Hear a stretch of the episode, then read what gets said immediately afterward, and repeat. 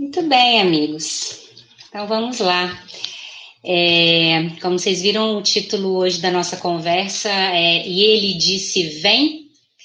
É um trecho de uma parte do Evangelho que acredito que muitos de nós conhecemos, que é aquela Jesus anda sobre as águas.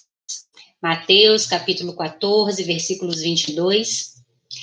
E uma parte do trecho é, é essa, né? Uma frase desse trecho é essa. E ele disse: Vem. O que a gente vai conversar hoje é sobre esse momento do Evangelho, como ele se aplica na nossa vida, como ele se aplica na nossa evolução espiritual, na nossa busca por equilíbrio, por paz, por espiritualização.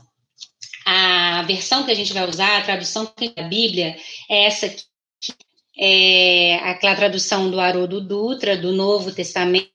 Essa minha foi a primeira edição, então foi do Conselho Espírita Internacional, mas hoje em dia ela é editada pela FEB, né, pela Federação e nós particularmente gostamos até para levar aqui essa nossa conversa. É interessante essa passagem porque ela está bem diferente nos evangelistas. Mateus, Marcos e João, nessa passagem, mas muitas diferenças, o que não é comum da gente observar velho, mas nesse caso foi, cada um deu um toque especial, cada um é, trouxe algo é, de diferente para essa. Nós vamos ler em Mateus. E o que a gente gostaria de lembrar é que evangelho, ele é para ser saboreado. O evangelho, ele tem várias camadas de interpretação, e os nossos esforços aqui essa noite é que a gente possa ter espírito da letra, que a gente possa mergulhar nessas camadas e conversar com Jesus. É, nós costumamos dizer no nosso grupo de estudo que por milênios, nós nos aproximamos do Evangelho, levando as nossas queixas, as nossas dores, as nossas dificuldades. E nesse momento, o que a gente está fazendo é o contrário. Está deixando Jesus chegar perto, Jesus se aproximar, o Evangelho nos calar fundo. Então, nossa proposta aqui essa noite é de mergulhar, né, saborear palavras, saborear é, a mensagem de Jesus com calma, com tranquilidade, principalmente trazendo para a nossa realidade espiritual. Literalmente tirando o espírito da. Então a gente vai começar. Essa passagem que Jesus anda sobre as águas, ela acontece, isso é muito importante quando a gente está estudando o Evangelho, ver a passagem anterior, para a gente entender o contexto, para a gente entender como é que está se situando. Então, João Batista, de desencarnar, é, acabou de ser decapitado, muito triste, muito dolorosa para os discípulos de João. Jesus fica sabendo, não é, dessa, desse momento e na narrativa do Evangelho, Jesus se afasta, vai de barco com os seus apóstolos para um lugar remoto, para um lugar distante. Jesus vai para um lugar para ficar distanciado. Mas quando ele chega lá, havia já uma multidão esperando, uma multidão de pessoas cansadas, entristecidas, doentes.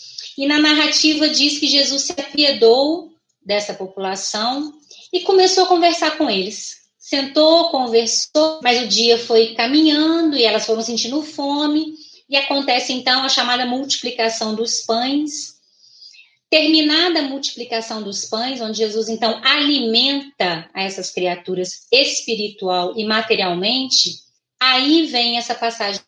Então, essa passagem de agora, caminha sobre as águas, ela vem depois do milagre, né, do chamado milagre da multiplicação de pães e peixes. Isso é importante, é importante porque a gente vai conversar aqui, só para situar.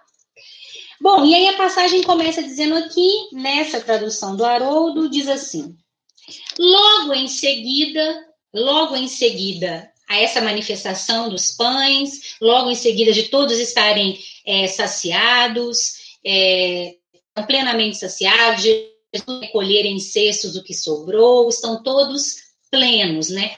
Satisfeitos espiritual e fisicamente. Então, logo em seguida a isso, compeliu, compeliu, ou seja, ordenou aos discípulos a entrar no barco e ir adiante dele para o outro lado.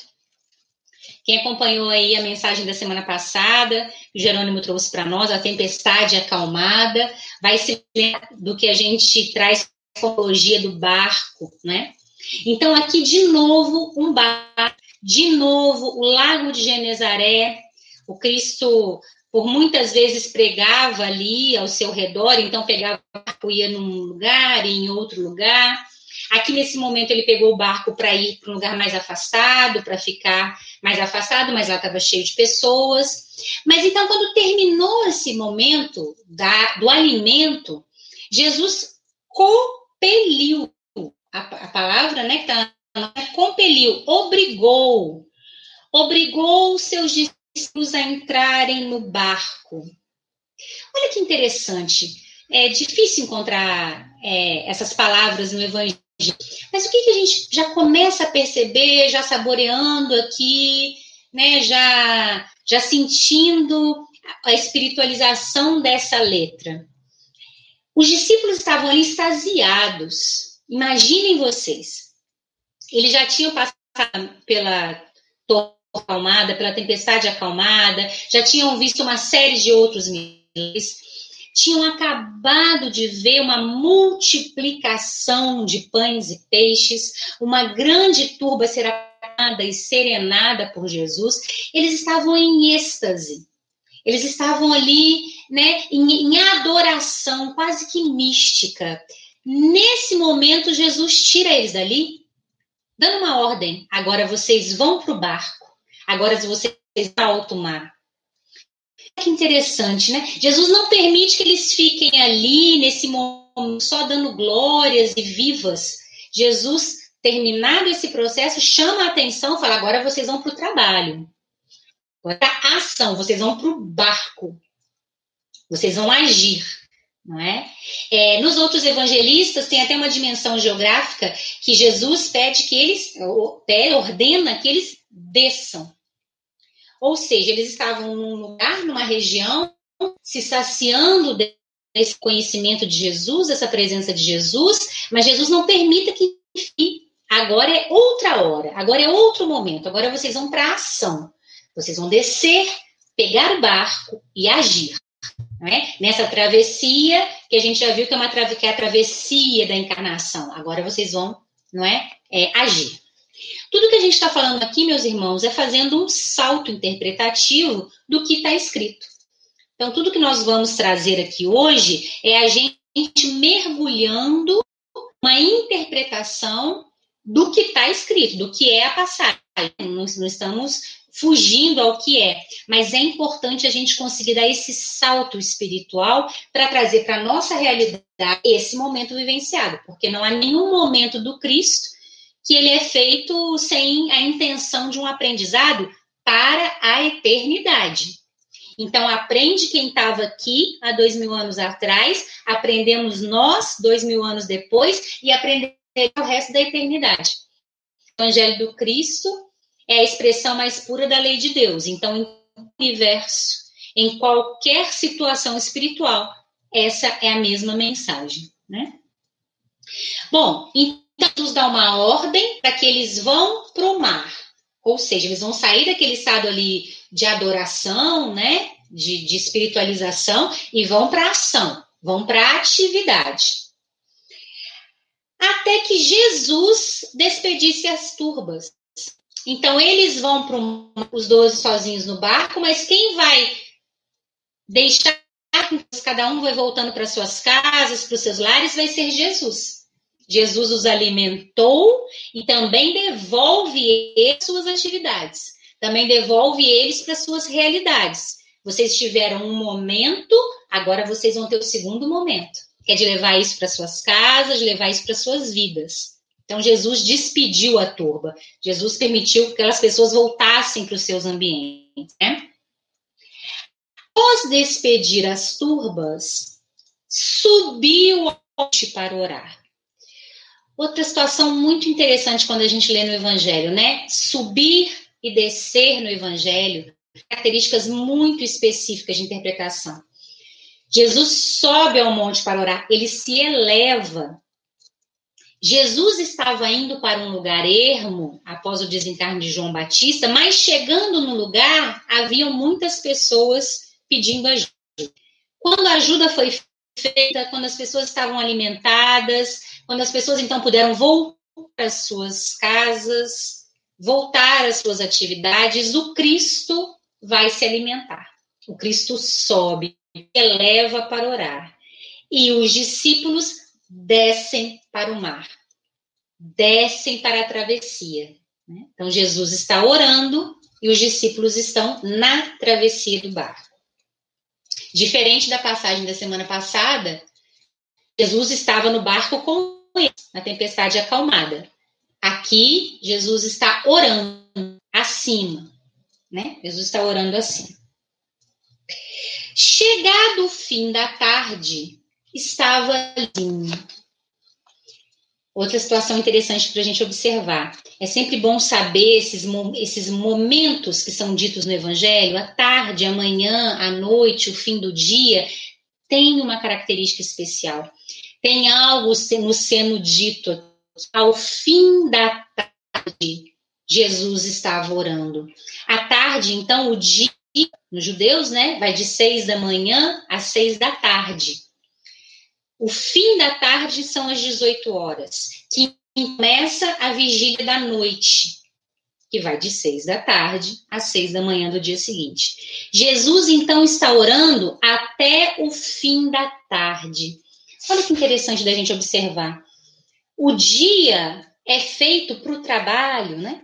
Um povo de pescadores, de agricultores, de é, é, então precisavam da luz do dia para fazer o seu trabalho, para realizar é, as suas atividades.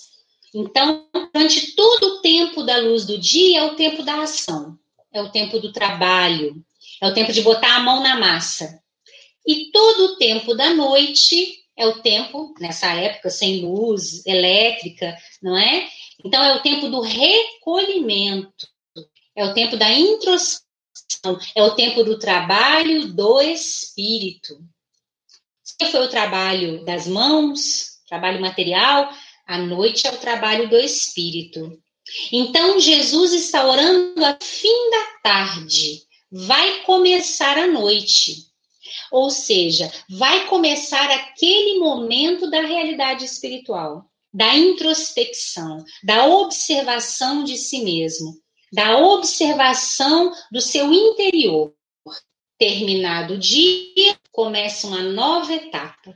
Jesus estava orando até o momento. Todo o trabalho do Cristo foi feito naquele dia. Não é? Então, até o fim da tarde. Começa agora um novo período. Se a gente está fazendo aqui uma analogia, se a gente está dando um salto espiritual na passagem, a gente pode dizer que até aqui foi o trabalho material, tanto é que acabou de acontecer uma materialização de pães e peixes, né? Jesus fez ali. E começar agora o trabalho espiritual. Vai começar à noite. Vai começar espiritual, né?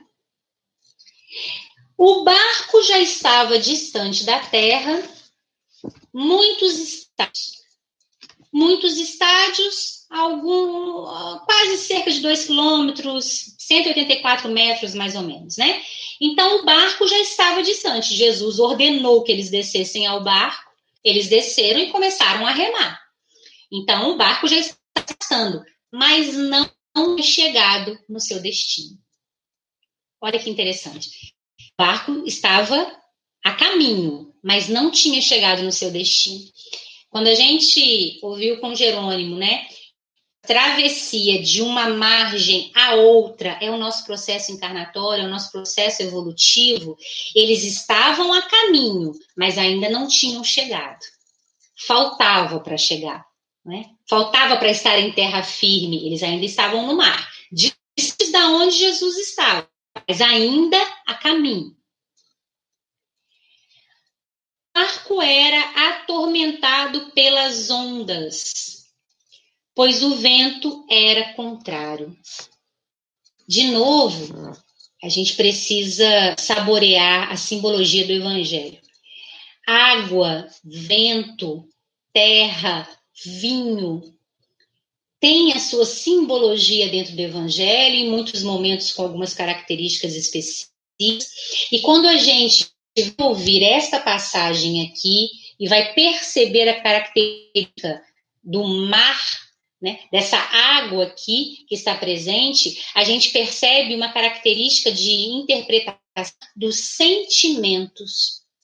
Então, vejam, atormentado pelas ondas, esse mar estava atormentado, os sentimentos estavam em desalinho, atormentados. E era por qualquer motivo? É porque os ventos era contrário. Então os discípulos davam tremadas para frente e levavam duas para trás. Estava sendo um esforço enorme. Tanto é que eles não tinham chegado ao Solocino, eles estavam em mar aberto ainda tentando fazer com que aquele barco fosse, mas o vento era contrário, o vento empurrava para trás. O vento não permitia que eles avançassem. Então, percebam, né? O mar, essa aqui estava revolta, estava confusa. Os sentimentos estavam confusos. Claro, imaginem vocês. Eles já tinham aprendido tantas coisas, acabaram de ver uma coisa tão maravilhosa desviando as pessoas, mas ao mesmo tempo agora estavam sozinhos no barco. Antes estavam com Jesus, tiveram uma lição, agora estão sozinhos, é uma outra lição. Então essa essas ondas, não é, que eles estavam sentindo emocionais, e se a gente tem o vento, o vento contrário, como aquele que são as provas, as dificuldades, a gente começa a entender por que, que esse mar estava revolto por que estava tão difícil remar esse barco? Por que, que eram três para duas para trás? Né? Bom, não é muito parecido com o que a gente está vivendo hoje? Eu escuto algumas pessoas me dizendo assim: eu amanheço com muita esperança, confiança que nós vamos vencer, no meio da tarde já começa a me desanimar, no final da noite eu tento fazer uma prece e nem consigo. Não é o que a gente está vivendo? Essa emoção, nós confiamos em Jesus, nós somos cristãos, nós temos consciência que esse evangelho é um evangelho de luz, de vida eterna, fonte de água pura, mas estamos no meio de uma tormenta. Nós estamos no meio de um mar, e esse mar é interior. Dúvida, medo, angústia, depressão, não é? Nós estamos vivendo nesse momento várias ondas que ao longo do dia. É, seja através de uma entrevista ou de uma informação que a gente tem, ou do próprio receio com a própria condição é, é, é, monetária ou da família. Eles estavam ali vivendo um turbilhão de emoções, exatamente como nós estamos vivendo agora. Confiando em Jesus, é, sabendo da presença de Jesus, mas ao mesmo tempo com ventos contrários. Tem um vento contrário aqui, tem uma prova, tem uma dificuldade que está com que eles tenham um mar tranquilo, ou seja, que as ondas internas, que os sentimentos externos, internos, perdão, estejam no mar tranquilo. O mar está revolto. E dessa vez, Jesus não está no barco, porque o aprendizado é outro. O aprendizado é outro. Era um aprendizado na tempestade acalmada, e agora é outro aprendizado quando Jesus anda sobre as águas. Então, os discípulos estavam ali no mar interior, água revolta por um vento contrário, vivendo muitas emoções junto, medo, tristeza, angústia, felicidade, tudo junto, não é? Na quarta vigília da noite, dirigiu-se Jesus a eles. Na quarta vigília da noite, dirigiu-se Jesus a ele. Por isso que pegamos também a ação do, do Haroldo, que ele coloca exatamente na quarta vigília da noite, isso é muito importante. As traduções está mais à noite, mais ao final da noite, mas dizer na quarta vigília da noite, mais um consolo, que a gente vai se lembrar que os judeus dividiam então as 12 horas da noite em quatro tempos de três horas cada um. Três, é, quatro vigílias de três horas, não é? Então, de seis às nove, a primeira vigília. Nove à meia-noite, a segunda vigília. De meia às três, a terceira vigília. E de três da manhã às seis da manhã, a quarta vigília. Então, veja que interessante. Jesus foi até eles na quarta vigília, de três às seis da manhã. Olha quanto tempo esses homens estão no mar. Se a, no final da tarde eles já estavam no mar, já estava na quarta vigília da noite, no fim da noite, e eles estavam remando contra um vento contrário. E por que, que Jesus só vai na quarta vigília? Porque cada vigília tem uma característica e isso é muito interessante do povo judeu, eles têm uma simbologia muito clara nos alimentos, nas divisões do dia, nas divisões é, dos trabalhos da casa, tudo é muito simbólico. Então, a primeira vigília, que é a vigília das seis às nove, é a vigília recolhimento. Acabou, acabou a plantação, trouxe, trouxe de volta para o aprisco, as pessoas começam a se recolher nas suas casas. Os primeiros cristãos, por exemplo, era o horário que eles estavam indo catacumbas para orar. Então, de, de seis às nove é o primeiro horário do recolhimento, é o primeiro momento em que a família vai se unir, as pessoas vão se recolher, vão se preparar para a noite. De nove à meia-noite já é um horário perspectivo. Já para sair à rua, já não é mais para ter muito contato, é é em que a criatura vai estar com ela mesma, se preparando para dormir. E nós já entendemos que, nesse sentido, o espírito se prepara para tornar ao mundo espiritual, né, para passar ali algumas horas no mundo espiritual. De meia-noite às três já é o horário de profundo recolhimento. Já é horário que o sono está mais profundo, já é horário que a consciência já está mais desligada, a consciência mate, mas a consciência espiritual ativa o espírito está mais em atividade no mundo espiritual. E de três a seis, que é o final da manhã, que é o final da noite, que tá come vai começar amanhã, né? Seis horas real o sol, vai começar amanhã. É claro, meus amigos, que isso não é matemático, né? É claro que dependendo da, do clima e dependendo da estação do ano, sol ah, mais cedo ou mais tarde, mas não é essa a simbologia. A simbologia é Jesus vai no final, ou no pico. Jesus vai no pico da noite, no momento que a noite está mais escura, no momento que a noite está mais difícil, no momento que, que eles estavam mais exaustos, eles estavam mais cansados, desesperançados. Jesus não chega nas três primeiras vigílias, ele aguarda a última. Porque é na última, onde a criatura está em exaustão, a criatura está chegando no pico das suas forças, a criatura está fazendo esforços para estar ali, se aproxima. Se antes ele esteve no barco todo o tempo, agora ele chega na noite mais escura, no momento mais escuro da travessia. Porém, o momento mais escuro é ao raiar do dia. Então, Jesus chega nesse momento. E é interessante a palavra pico, porque a gente tem ouvido muito pico nesse momento, né? ainda vai vir o pico da epidemia, ainda vai vir o pico do vírus, ainda vamos chegar no pico.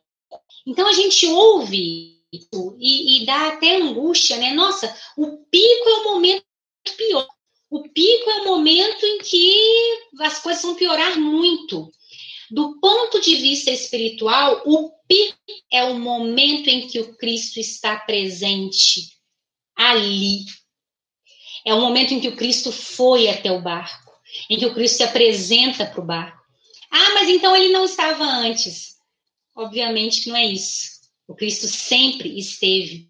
Mas essa passagem é para dizer da maior angústia, no momento do maior desespero, no momento em que a noite estiver mais escura, é o momento em que ele se aproxima do barco.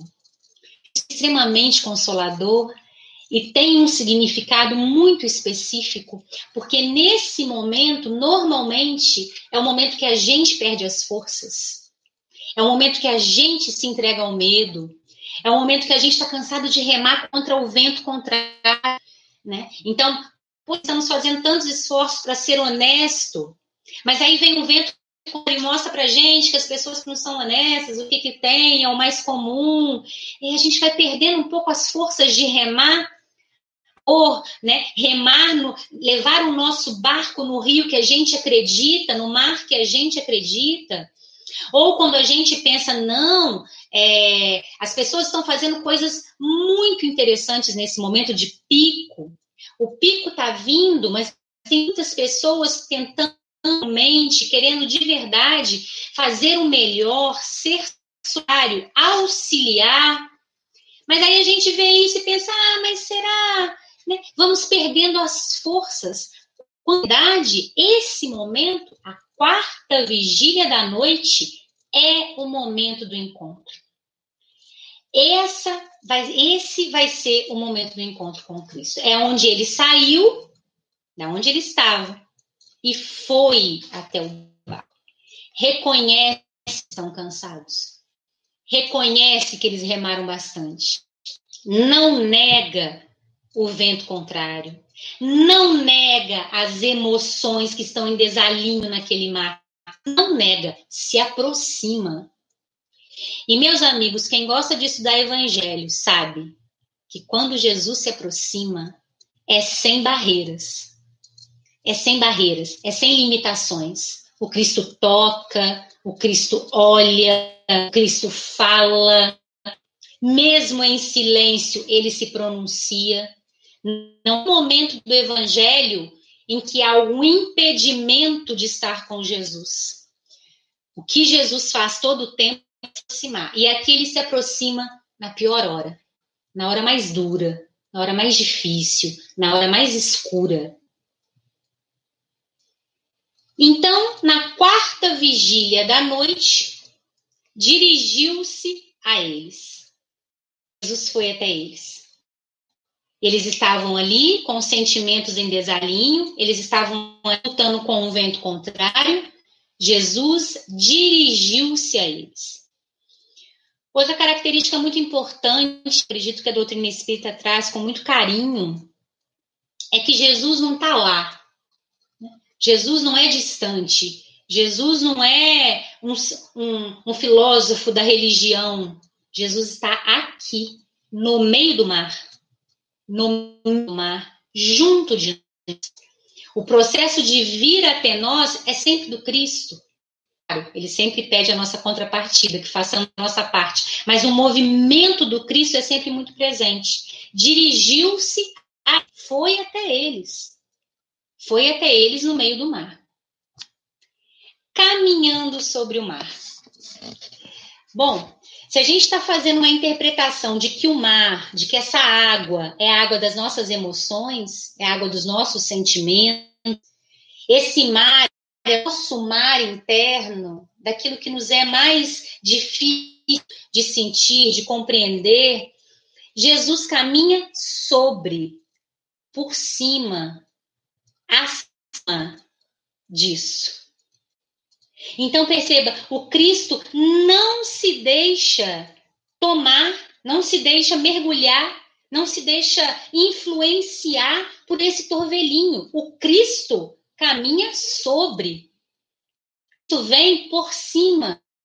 E aí a gente entende quando Allan Kardec vai fazer pedagogicamente aquela divisão da classificação espiritual e coloca lá os espíritos puros, ele já não tem influência nenhuma da matéria, nenhuma. Não há nada ali que eles já não dominem, que eles já não tenham controle, que eles já não tenham passado, que eles já não tenham, por esforço próprio, conquistado. Então, nesse tipo de emoções e sensações, o Cristo anda sobre e de uma forma muito bonita. Ele anda sobre em direção a nós, que estamos ali no meio do mar. E isso tem uma, uma finalidade. Se anda sobre até nós, está deixando claro que nós poderemos fazer. não é? Não anda sobre em direção contrária, não anda sobre para mostrar que pode, ele anda na nossa direção. É o irmão mais velho, é o companheiro divino que mostra para gente o que a gente pode fazer, que nós temos condições de fazer. Né? Jesus anda sobre. É por isso que vê algum autor que tenta desesperadamente é, colocar em Jesus características humanas é, de dor, de sofrimento, de angústia ou de é, características humanas, né? Como se Jesus tivesse entrado nesse mar e se devido. Que pena, que pena. Né? O Cristo anda sobre. Isso não faz dele alguém que não compreenda as águas. Pelo contrário, isso faz dele alguém que tem conhecimento dessas emoções, conhecimento dessas nossas dores, desse nosso medo, dessa nossa angústia, dessa nossa falta de esperança, profundo conhecimento, porém caminha sobre, em nossa direção, em nossa direção, né? Afinal de contas, meus amigos, nós não somos o planeta a passar pela transição planetária. Quantos e quantos e quantos planetas saíram da situação de, de, de prova e expiação para regeneração, de regeneração para mundos felizes? Quantos, quantos espíritos assessoraram esses planetas? Jesus, que é governador do orbe, né, há 5 bilhões de anos, que é o tempo que o nosso orbe tem, que o nosso planeta tem, Jesus, no comando desse planeta, já vivenciou essas situações, conhece bem isso que a gente está vivendo, conhece essas tormentas, conhece bem esse mar. É por isso que vai até nós. É por isso que pode ir até nós com tranquilidade, dizer o que sempre disse: vocês não estão sozinhos. Vocês não estão sozinhos. Eu sei o que vocês estão passando. Por isso estou dizendo a vocês como passar. A melhor maneira de passar, né? Bom, caminhando sobre o mar. Jesus caminha acima. Os discípulos, vendo-o caminhando no mar, os discípulos, vendo-o caminhando sobre o mar, os discípulos viram.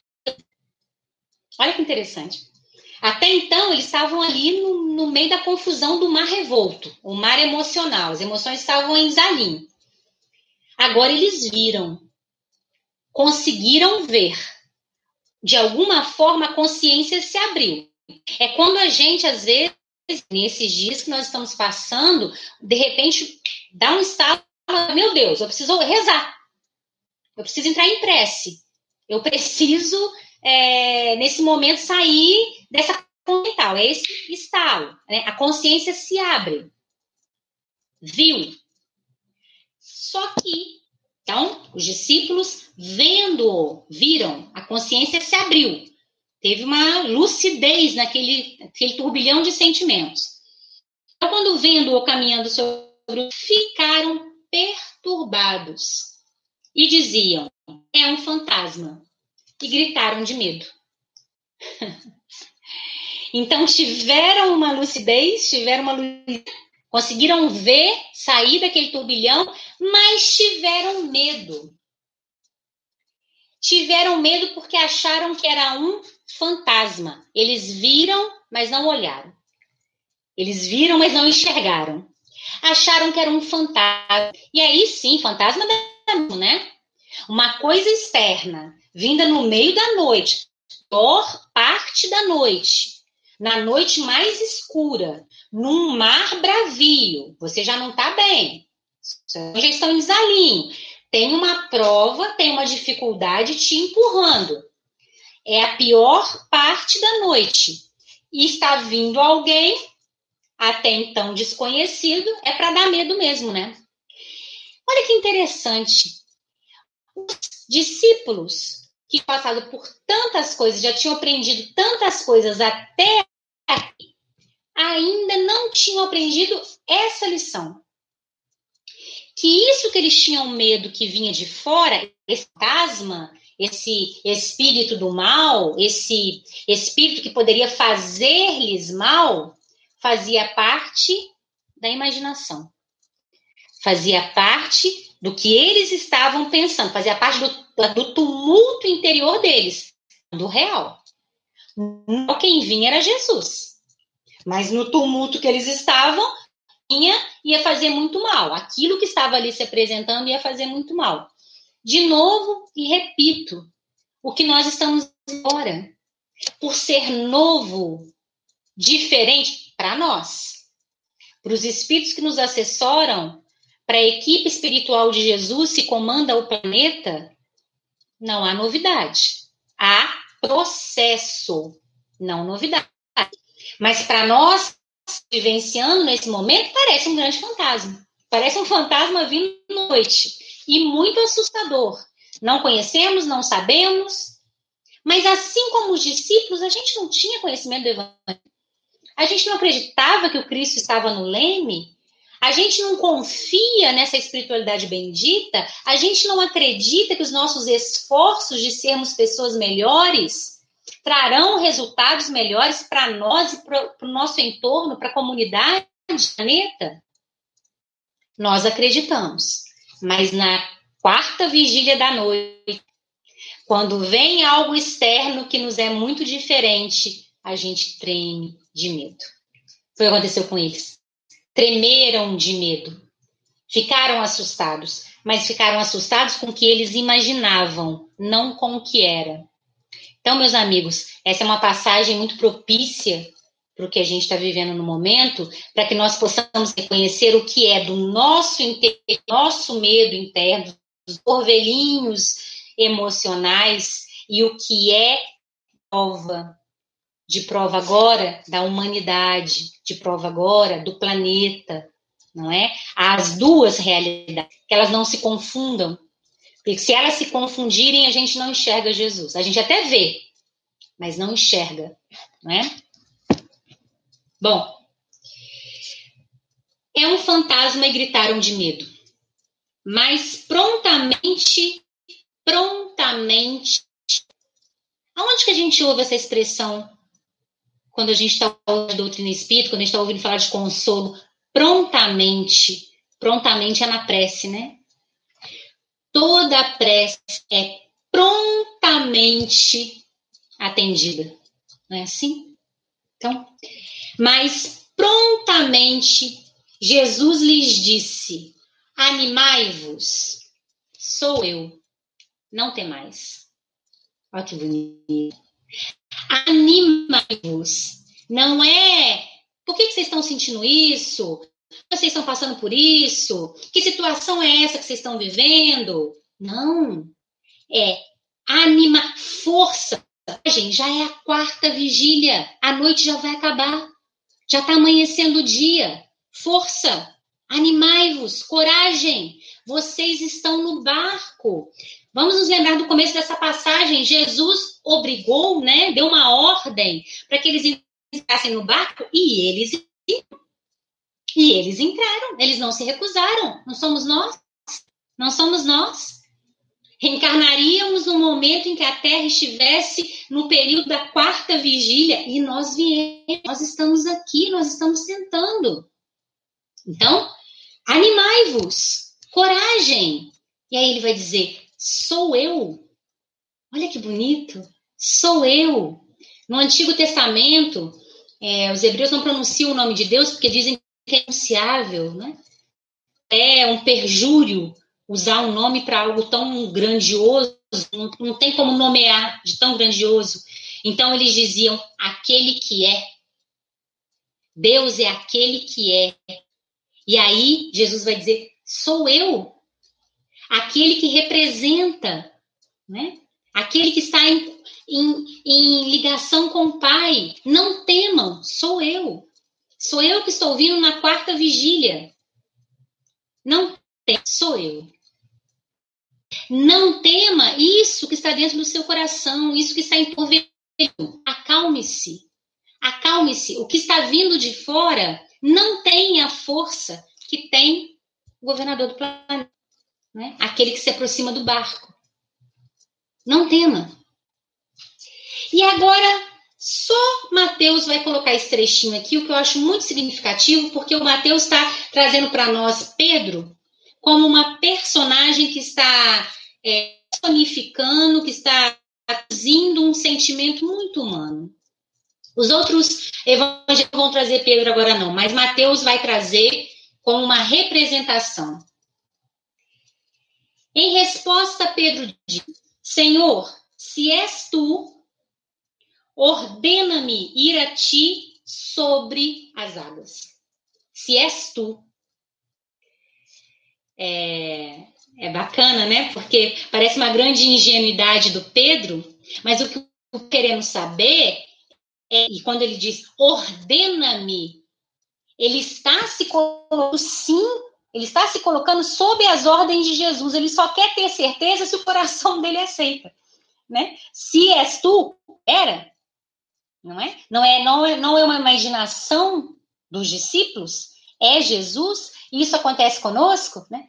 Nossa, estou tão esperançosa de tudo dar certo, eu devo estar doida, porque quando a gente vê, as coisas não estão tão fáceis assim. Ah, nossa, eu, vejo tanto que as coisas vão melhorar, mas eu acho que isso é da minha cabeça, porque? Então Pedro diz: Senhor, tu me ordena, ele está assumindo, eu, eu, eu, eu estou à disposição, eu estou aberto. Tem imagem de Amélia Rodrigues no livro Trigo de Deus, que ela vai. O nome da mensagem é Jesus, o Senhor dos Espíritos. Ele é o Senhor dos espíritos da terra, encarnados e desencarnados. Ele é o Senhor, ele ordena. E se ele ordena, obedece. O que o Pedro está querendo é assim: Jesus me ajuda. Ajuda a crer e a obedecer, né? Senhor, se é tu, me ordena que eu ande sobre as águas. Agora que são elas. Porque o Pedro, assim como nós, e é por isso que ele está representado aqui, ainda é uma criatura que está no meio da água, que vive as emoções todas. Tem dia que é ao mesmo tempo. Né? Tem dia que a gente chama de um jeito, no meio da tarde está de outro, de outro, todas as emoções juntas. O Pedro é essa mesma criatura. E ele pediu a Jesus para ele, Pedro, criatura ainda em evolução, criatura ainda a caminho, que caminhe Jesus que tem o equilíbrio, que tem a força que Jesus teve para andar sobre as águas. Resposta de Jesus? Então ele disse: Vem. Olha que bacana. Jesus não vai dizer isso, eu acabei de dizer para o Pedro. Mas você é um espírito ainda em evolução, você ainda é um espírito a caminho, você ainda é um espírito que domina as emoções do mar, do seu mar íntimo. Melhor não, Pedro. Vamos começar devagar Devagar a gente chega lá e ele disse: vem. Deu uma ordem. O Cristo confia, o Cristo confia tanto na gente, no meio do, do no meio do mar revolto, Jesus confia em nós, que ele diz. Mas Luciana, ele não percebe que a gente pode cair, que a gente pode afundar, que a gente, que a gente pode. Não é isso que importa. O que importa é que somos espíritos a caminho, nós estamos tentando. E ele, como irmão mais velho, como amigo nosso, está vindo para dizer: confia, confia, acredita. Eu acredito. E ele disse: vem. Sem, sem, sem talvez, sem senão. E ele disse, né? Descendo do barco, Pedro caminhou sobre as águas e dirigiu-se a Jesus. Pedro conseguiu. Pedro desceu do barco e caminhou sobre as águas. Somos nós. Somos nós. Tem momentos que a gente consegue profundamente crer e ter esperança. Tem momentos que a gente perde completamente a esperança. Tem momentos que a gente consegue efetivamente ter uma caridade genuína. Tem momentos que a gente já se fica recluso e não acredita tanto nas pessoas.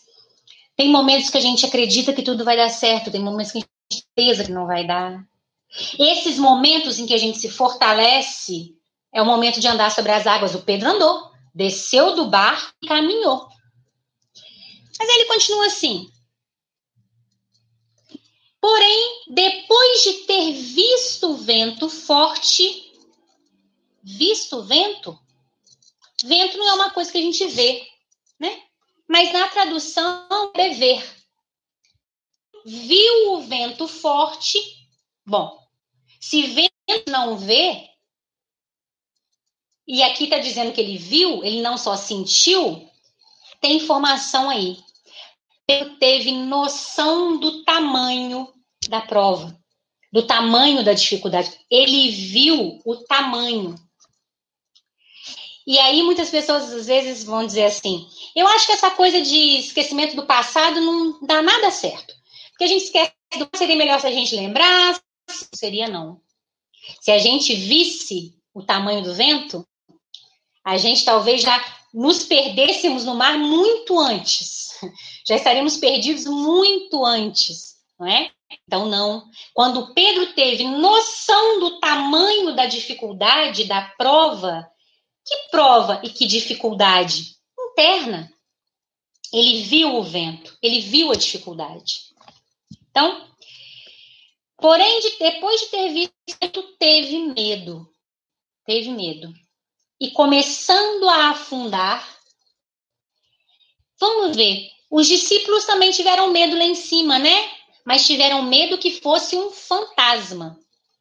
Tiveram fosse um fantasma. Tiveram medo que fosse um mal externo que estivesse se aproximando, chegando para fazer muito mal. Então, eles tiveram medo dessa projeção mental, dessa fantasia criada em cima do real. Aqui o medo do Pedro é outro. Pedro viu o tamanho da capa e sentiu medo. Que medo que o Pedro sentiu? Que era Jesus, já tinha visto que era Jesus, já tinha conseguido andar sobre o seu mar interno. Do que ele teve medo? Ele teve medo de não conseguir.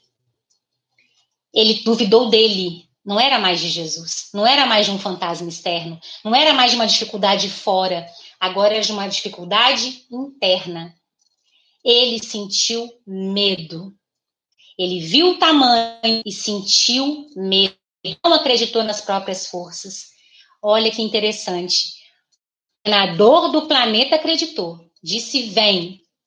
Mas o Pedro, na hora que sentiu, reconheceu dificuldades íntimas, sentiu medo e afundou. Que é quando a gente começa a entrar num torvelinho de pensamentos, e esses pensamentos são gerados por sentimentos, e a gente começa realmente a afundar no mar, no mar das nossas emoções, e passar a desacreditar de nós, porque se tem uma coisa que a gente sabe fazer é desacreditar de nós, nós que somos centelha divina, nós que somos filhos de Deus, nós, essência divina dentro de nós, conseguimos duvidar de nós. Jesus não duvidou, mas nós duvidamos. Então Pedro começou a afundar. E começou a gritar. Porque quando a gente está com medo, a gente grita, né? E gritou: Senhor, salva-me. O Pedro não estava com medo de não ser Jesus, não com medo daquele ser um fantasma qualquer, já tinha acreditado, já tinha se rendido, já tinha dito: ordena-me que eu faço, Pedro teve medo dele mesmo. O Pedro teve medo de se encontrar. O Pedro teve medo de ver as suas limitações. Mas aí, ó, imediatamente, gosto muito dessas palavras, prontamente e imediatamente, imediatamente estendendo a mão, Jesus o segurou para nós é uma das imagens mentais mais bonitas. Jesus segurando a mão de Pedro saindo das águas. Imediatamente, Jesus acode, Jesus socorre, Jesus vai até ele, segura ele pela mão, né? Tira ele desse torvelinho. E é isso. A gente se aproxima de Jesus quando realmente a gente permite que Jesus se aproxime, se aproxima de Jesus, a gente sai revolto. A gente sai desse mar em desalinho, a gente respira, se eleva, vai para outro patamar. Mas é preciso acreditar, é preciso pedir ajuda, é preciso falar, Senhor, me acode, me acode nas minhas dores, nos meus medos, nas minhas dificuldades internas. Porque eu estou a caminho no barco, ainda não consegui chegar do outro lado e muito do Senhor, porque sem o Senhor não dá. E é lembrar, somos nós e Deus. A nossa evolução é feita de um par. Nós com os nossos esforços e a misericórdia. Então, quando finalmente o Pedro pôde dizer, Jesus, preciso de você nessa travessia, imediatamente. Imediatamente. Imediatamente estendendo a mão, Jesus o segurou e disse: Homem de pouca, pouca fé, por que duvidaste? E Jesus é, é um grande conhecedor, conhecedor, né? Quando ele faz a pergunta por quê, a intenção dele é que a gente olhe para dentro, que a gente se olhe, que a gente se pergunte: por quê? Por que, que você duvidou? O Pedro, acredito que sabia a resposta mas a pergunta é para cada um de nós. Né? Por que está duvidando? Já reconheceu Jesus? Sabemos, já compreendemos? O que, que revolto é esse que ainda está de nós, que faz com que a gente. É, e o problema, meus amigos, é estar revolto, porque isso faz parte da nossa condição humana ainda, não é? Nosso mar ainda vai estar revolto, nós ainda vamos caminhar com muito fortes. Não é essa a questão. A questão é que Jesus disse: anime-se. Eu cheguei na pior hora da noite. Eu cheguei, eu disse: vem, eu estou confiando, eu estou com você. O que ainda faz com que você abra para isso? Né? Não é pelo torvelinho, o torvelinho da alguns é pela abertura. O que acontece que você ainda se afunda nesse mar? O que acontece que esse mar ainda tonta de tal maneira que aquilo que você crê, confia, perde espaço para um fantasma? Ah, Luciano, você está sendo muito simplista. Não é tão simples assim, afinal de contas, a gente está vivendo realmente uma pandemia, mas é claro, não, não é uma questão de simplista. É uma não dar a realidade externa, ou não permitir que a realidade externa tome uma dimensão maior do que aquele que confia em nós e diz: Nós vamos conseguir, porque eu chego na pior hora. Então, não há companheiros na Itália abandonados. Quando eu escuto né, as informações e as pessoas tristes por não poderem enterrar os seus entes queridos, e nós temos a informação na doutrina espírita que ninguém desencarna sozinho, não há, não há possibilidade de irmãos estarem sós. Nem os irmãos se continuarem encarnados pelas perdas dos seus entes queridos, nem os companheiros que estão desencarnando. Não há possibilidade, porque ele diz e porque ele chega na pior hora da noite. Né? Então, meus amigos, a gente espera que com esta passagem que a gente falou só um pouquinho, daria para falar bastante horas aqui é, de cada pedacinho, mas a gente quis trazer como uma forma de renovar forças, de as emoções. Nós estamos na quarta vigília da noite. O pico, né? O momento onde nós estamos sendo é, forçados a remexer no nosso baú de emoções, a remexer no nosso mar de sentimentos mas não estamos sozinhos. Nós não estamos sozinhos, nós não estamos perdidos. Aquele que governa o planeta sempre esteve, sempre vai estar conosco, e que nós possamos realmente, fielmente, andar nossas águas mais, mais internas, com a coragem mais real que nós podemos ter nesse momento. A gente espera que Jesus abençoe o lar de cada um de vocês que estiveram aqui. Muito obrigada e fazerem os seus comentários, fico muito feliz. É, nós queríamos finalizar como prece final, é, recitando um poema, é uma música, na verdade, da Marielza Tiscati, mas nós vamos recitar aqui como um poema e fica como a prece final. Espero que vocês tenham uma boa noite, fiquem com Deus, que Jesus pegue na casa de cada um de vocês e no coração de vocês essa noite. A poesia se chama Chamado. Então ele veio e disse: Já é hora de seguir. E indicou o caminho tortuoso, mostrou as pedras e os espinhos. E quando viu que o medo assolava nossos corações, nos fez olhar o sol atrás dos montes. Só disse: confiem e vão.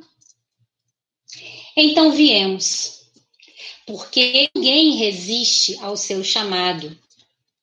Voltamos à terra mãe que nos abriga. Por seu amor, haveremos de amar.